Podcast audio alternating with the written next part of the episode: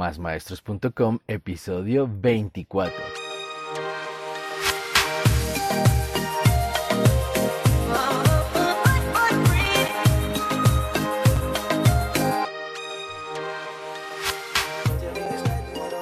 Buenos días, tardes o noches, maestros, maestras y todos aquellos amantes de la educación.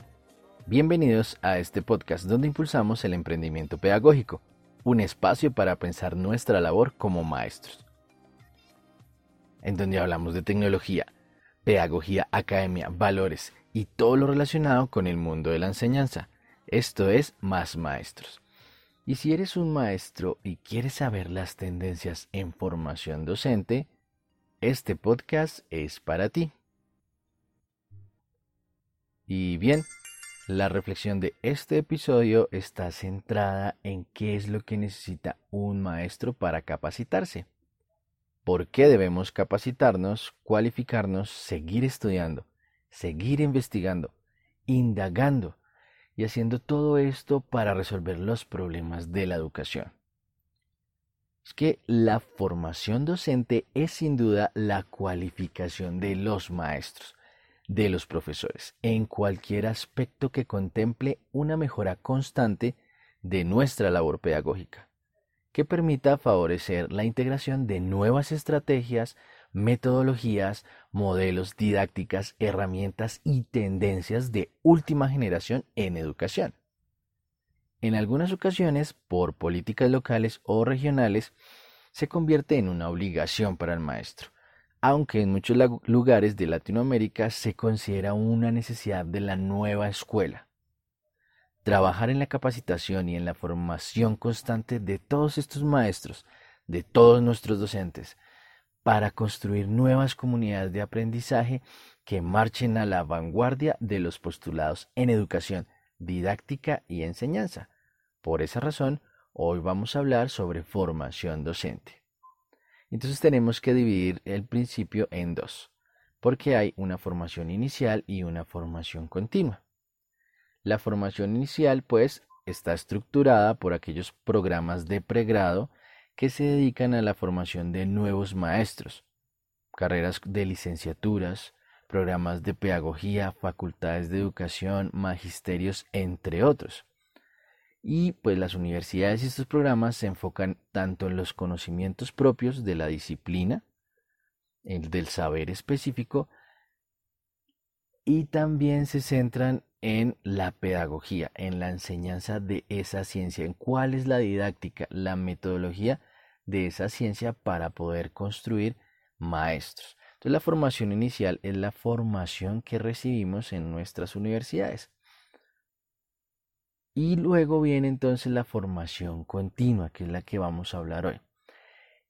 Está constituida por esos programas que surgen a partir de la necesidad de la actualización del ejercicio docente, de las nuevas tendencias educativas, de los nuevos recursos tecnológicos, de las nuevas políticas de inclusión educativa o cualquier otra política pública que surja, por ejemplo, de un contexto. En mi país, Colombia, por ejemplo, tenemos algo que llamamos educación para la paz, porque los políticos se pensaron que el asunto de la paz también debía surgir en la pedagogía, en, la, en el aula de clase. Sin embargo, pues están los políticos descuidando otros aspectos de la sociedad. Pero bueno, aquí recordemos que no vamos a hablar de política porque no queremos pelear. La formación continua entonces desempeña un papel fundamental, ya que permite al maestro mejorar su desempeño en pro de una calidad educativa, haciendo cursos, participando en seminarios de actualización, desarrollando nuevas metodologías innovadoras en el aula de clase, todas estas cosas que están adaptadas a la sociedad actual, al nuevo contexto, a lo que nos impone la sociedad en la que empezamos a vivir y a la que los jóvenes se van a tener que enfrentar más adelante. Esta educación de formación continua pues es promovida por diferentes instituciones educativas, centros de formaciones especializados, comunidades de maestros interesados en mejorar su práctica docente, y pues podemos encontrar seminarios, cursos libres, formación online, que ahora pues cualquiera puede ingresar a una formación online, redes de maestros y algunas veces en educación especializada, maestrías en educación. o sea, el siguiente paso del pregrado. Y entonces tenemos aquí un boom, una tendencia en qué es lo que necesita formarse un docente o qué es lo que se pregunta un docente cuando dice voy a realizar un curso de actualización. Necesito actualizarme, necesito reformarme, formarme de nuevo. ¿Qué es lo que está pasando en nuestros contextos sociales, en nuestros contextos culturales y en nuestros contextos educativos? Entonces acá tenemos una propuesta de cuatro tendencias en formación docente. La primera tendencia pues habla de un aprendizaje basado en proyectos y es que esto tiene o está pensado en un modelo muy grande donde los estudiantes se convierten en verdaderos protagonistas de su propio proceso de aprendizaje porque le vamos a entregar un problema de su entorno más cercano, de ese contexto, y él va a empezar a generar nuevas habilidades, nuevas competencias. Y lo que hace el maestro es guiar ese proceso, apoyar todo ese proceso de investigación. Pues para eso el maestro tiene que estar capacitado, debe conocer cuál es el proceso en una metodología de la investigación, debe tener claro cómo formular un problema, cómo plantear una hipótesis, cómo realizar un diseño experimental, si va a armar un experimento junto con sus estudiantes, cómo poder recopilar datos, información, obtener resultados, cómo analizarlos, si son datos estadísticos o no. Entonces aquí hay una gran burbuja para poder aprender que se llama aprendizaje basado en proyectos. O sea, si nos vamos a capacitar en esto, que es una tendencia, pues tenemos que estar capacitados en un montón de cosas, sobre todo en metodología de la investigación. Entonces ahí tenemos la primera tendencia, aprendizaje basado en proyectos. La segunda tendencia, pues, es educación emocional. Es que, sin duda alguna, el manejo de las emociones y esas competencias blandas están empezando a tomar mayor protagonismo en los contextos actuales, en la sociedad, en la estructura y la conformación de la familia, en la economía, en los problemas sociales, demográficos, culturales y en todo ese entorno circundante a la escuela. Pues también tenemos que las competencias laborales que exige el nuevo mundo suponen también un manejo adecuado de nuestras emociones y obviamente de las emociones de nuestros estudiantes, de esos pequeñines que a futuro van a llegar a un mercado laboral, a un mercado universitario. Entonces, esas nuevas competencias que está poniendo el mundo sobre la mesa, pues invitan a también a, desarrollar de una forma adecuada las emociones, a enseñarle a los niños y al estudiante a manejar sus emociones, porque los niños se van a ver expuestos a nuevos retos y en la sociedad actual, por ejemplo, el trabajo en equipo es fundamental. Entonces, en el mundo de los grandes, en las empresas, en lo corporativo, en, en la universidad, en todos estos ambientes es muy importante saber trabajar con los demás, con los otros. Y obvio que cuando trabajamos con los demás, con los otros, hay conflictos. Tenemos que enseñarle a nuestros estudiantes a manejar esos conflictos y a manejar sus propias emociones. La empatía, la felicidad, la alegría, la motivación intrínseca, la motivación extrínseca, todas esas cosas que rodean al ser humano también tenemos que aprenderlas como maestros. Y es que esto también nos equilibra. Si aprendemos sobre educación emocional, suponemos que vamos a ser mejores maestros. Y la única o la mejor forma de enseñar algo es a partir desde el ejemplo. Es como pedirle a nuestros estudiantes que solventen o resuelvan un problema con su compañero si nosotros no podemos resolverlo con nuestros pares académicos, con nuestros profesores, con los que nos rodeamos? Entonces, hay una tendencia grande en aprender, en capacitarse, en formarse en educación emocional. Nos hace mejores seres humanos, nos hace mejores maestros y a la vez podemos hacer mejores seres humanos a nuestros estudiantes. Segunda tendencia, educación emocional. Tercera tendencia, y no se podía quedar por fuera, la tecnología, competencias tecnológicas. Y es que la tecnología nos provee de nuevas herramientas en el entorno de la escuela, en el aula de clase. Y pues es necesario que nosotros, maestros, tú, maestro, dominen esas nuevas tendencias de tecnología. Y entonces hay una burbuja gigantesca en donde podemos echar mano para aprender. Podemos aprender sobre programación, y es fundamental en este mundo digital. Podemos aprender sobre robótica, sobre diseño, sobre software, entonces podemos utilizar programas para enseñar mejor, para aprender mejor.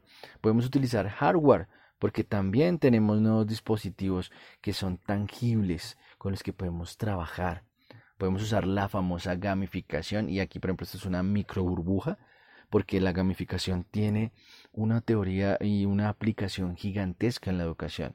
Podemos utilizar realidad virtual, realidad aumentada, aulas virtuales, redes sociales de aprendizaje y un montón de cosas en las que nos podemos capacitar. Entonces las competencias tecnológicas es otro gran reto del maestro, es una tendencia en esa formación docente, porque en esa búsqueda constante de nuevas experiencias de aprendizaje e inmersión en la tecnología, pues el maestro tiene que saber usarlas, tiene que poder llevar a sus estudiantes a esos nuevos entornos donde la experiencia pueda vivificar los conocimientos y ayudar en el proceso de desarrollo de habilidades y competencias para la vida. La cuarta tendencia yo la denominé pruebas psicométricas. Y es que indiscutiblemente las pruebas psicométricas, que son esos exámenes que hace cada gobierno regional, local, o a veces tenemos pruebas internacionales, por ejemplo las pruebas PISA, eh, las pruebas locales a final de año, las pruebas para el ingreso a la educación superior, eh, las pruebas de selectividad o como las llamen en sus países, pues es indiscutiblemente eh, algo en lo que los docentes deben capacitarse. Cada país ajusta a diferentes políticas internacionales, cada país crea sus propias pruebas. Por lo tanto, el maestro debe aprender a entender dichas pruebas. Entonces debe aprender a desarrollar pruebas similares para entrenar a sus estudiantes. Debe comprender el uso de esas pruebas, la creación de los diferentes tipos de preguntas que están en esas pruebas psicométricas porque de esta manera el maestro al capacitarse pues está también brindando la oportunidad a que sus estudiantes tengan em, mejores herramientas para enfrentarse a esas pruebas externalizadas, a esas pruebas psicométricas. El maestro obvio tiene que aprender a interpretar los datos que arrojan esas pruebas para plantearse un proceso de mejora continua, para desarrollar nuevas estrategias en su proceso educativo que ayuden a subir, digamos, como el nivel o poder alcanzar logros mucho más altos. Entonces ahí tenemos otra tendencia en capacitación docente, en formación docente. Tenemos que formarnos en pruebas psicométricas. Cómo escribir una pregunta.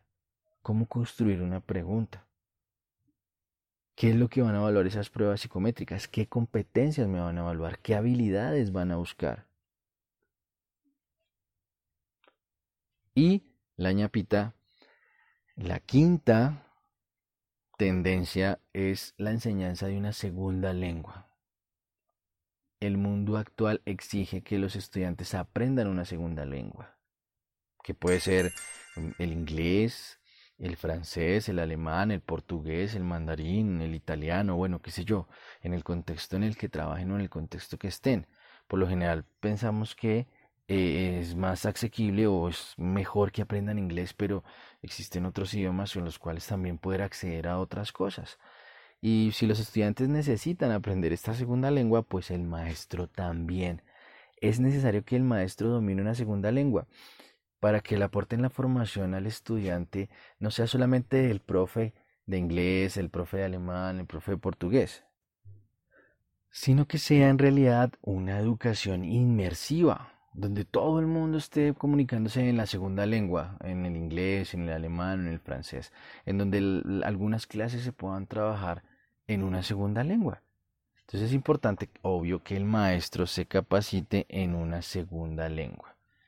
Y pues la necesidad es que en toda la escuela y en todo el mundo y en todos los colegios y en todas las instituciones educativas eh, vamos a migrar allí a una segunda lengua. En este caso, pues la más popular es el inglés, pero pueden ser otras, otras, otras. Y esas se las cuento porque en esa ando yo, tratando de mejorar mi nivel de inglés para poderlo vincular a mis clases de biología. Y entonces tenemos la última pequeñita, pero pues digamos que esa sí ya es muy específica. La llamé nuevas tendencias propias de cada saber pues cada disciplina desarrolla nuevas tendencias, nuevas metodologías, nuevas didácticas y los maestros necesitan adecuar esas didácticas a su entorno. Entonces necesitan aprender, conocer, permitir también cambiar esas formas y modos de enseñanza que traemos y que muchas veces nos parecen que son muy certeros, pero nunca los revisamos y podemos hacerlos mejor. Entonces, cada, cada saber puede tener una nueva metodología, una nueva estrategia. Por ejemplo, em, muchos métodos para aprender, por ejemplo, a escribir, de lectoescritura, por ejemplo, a leer y a escribir. Y si aparece un nuevo método, pues es, es propia de esa disciplina, del lenguaje. Pues tendrán que capacitarse los maestros, esa nueva tendencia. Lo mismo para las matemáticas. Aparecen nuevos métodos para aprender matemáticas a los, a los pequeños. Pues los maestros van a necesitar capacitarse en esas nuevas tendencias, en cómo enseñar mejor las matemáticas a los pequeños y otras metodologías propias de cada disciplina. Ahora, por ejemplo, em, queremos juntar eh, ciencia, tecnología, matemáticas y artes y nace una corriente gigante de ciencia, tecnología, matemáticas y artes, por ejemplo. Ahí tendrán que capacitarse los maestros que crean que puedan usar este método. Y como conclusiones, pues tenemos cuatro. Primera conclusión, la formación docente continua es muy importante para la escuela de este tiempo. Segunda conclusión, es necesario el dominio de las nuevas herramientas tecnológicas. Súper importante, herramientas tecnológicas. Tercera conclusión, el dominio de una segunda lengua aparece con mayor fuerza, no solamente en lo local, sino también en las políticas públicas y en lo regional. Entonces, el dominio de una segunda lengua es muy importante. Y la cuarta es que la formación docente hace del maestro un mejor ser humano. Por eso tú que me estás escuchando, te invito a capacitarte, a preguntarte, que surjan esas inquietudes para poder solucionarlas. Y te dejo estas cuatro preguntitas para que puedas cuestionarte. Y si tú no estás cuestionado porque ya estás aprendiendo algo nuevo, estás capacitándote, pues compártelas con alguien que quiera capacitarse. ¿Qué es lo que te intriga por aprender? ¿Qué cosas nuevas has escuchado que tú dirías, hoy qué interesante podría ser este tema? Podría aprender algo nuevo y sin necesidad de hacer un curso, ¿no? pues no necesariamente se trata de ir a pagar para capacitarse y ser mejor persona o mejor maestro. Uno puede buscar mucha información. Y ahora pues el flujo de la información gracias al Internet pues es gigantesco. Entonces no hay excusa para no capacitarse en qué te gustaría realizar una capacitación. ¿Necesitas en realidad hacer un curso o crees que lo puedes hacer por tu cuenta? Porque hay gente que puede, tiene un ritmo, una disciplina y lo logra hacer, es autodidacta, pero hay otras personas que les gusta ir a un salón de clase porque no lo pueden hacer en línea, por ejemplo o necesitan de un maestro al frente, un tablero, porque si no piensan que no están aprendiendo, o no sienten, perdón, no piensan, no sienten. Y esas personas necesitan ir a hacer un curso, necesitan ir a otro espacio porque en su hogar no pueden sentarse a leer alguna cosa porque hay muchas cosas a su alrededor. Entonces, si eres tú, pues de una de cabeza, ve, busca un curso de lo que más te guste, de lo que más te apasione. Porque la última preguntita es si necesitas salir de tu zona de confort estás en tu zona de confort, necesitas salir, date un empujoncito o busca a alguien que te dé un empujoncito. Pero sal de tu zona de confort. Y bien, este fue nuestro episodio sobre las tendencias en formación docente y espero que hayan quedado cuestionados por alguna de esas tendencias. Si quieren que hablemos en profundidad de alguna de ellas, pues pueden escribirme al correo porque si es necesario capacitarnos y no quedarnos atrás, o si no nos vamos a quedar al final de la lista, al final del viaje. Recuerden que pueden encontrar más información en nuestra web y digo nuestra porque quiero que hagan parte de esta comunidad, másmaestros.com. Pueden escribirme al correo manuel arroba másmaestros.com por si quieren compartir alguna idea o desean grabar algún episodio de este podcast o nos quieren contar una experiencia significativa, un proyecto de aula, algo que crean muy importante para la comunidad y lo quieren hacer de corazón. Compartan, colaboren, comuniquen, cuéntenle a alguien que escucharon a un loco hablar de educación y qué bueno que lo escuchen también ellos. Gracias por escucharnos y ayudarnos a crecer, queremos ser más maestros. Pueden seguirnos en cualquiera de sus aplicaciones de podcast favoritas. Recuerden revisar los comentarios de cada episodio. Si no los pueden ver porque se ve muy mal en Spotify o en otro gestor de podcast, recuerden que pueden ir a la web másmaestros.com sin el www, sino de una vez másmaestros.com. Buscan el episodio que en este caso sería el 24 y encuentran todos los datos que acabamos de compartir en este podcast. Pueden seguirnos en redes sociales, compartimos cositas, pero no nos sigan en todas, no queremos o no quiero aburrirlos. Recuerden convertirse en más maestros que se capaciten.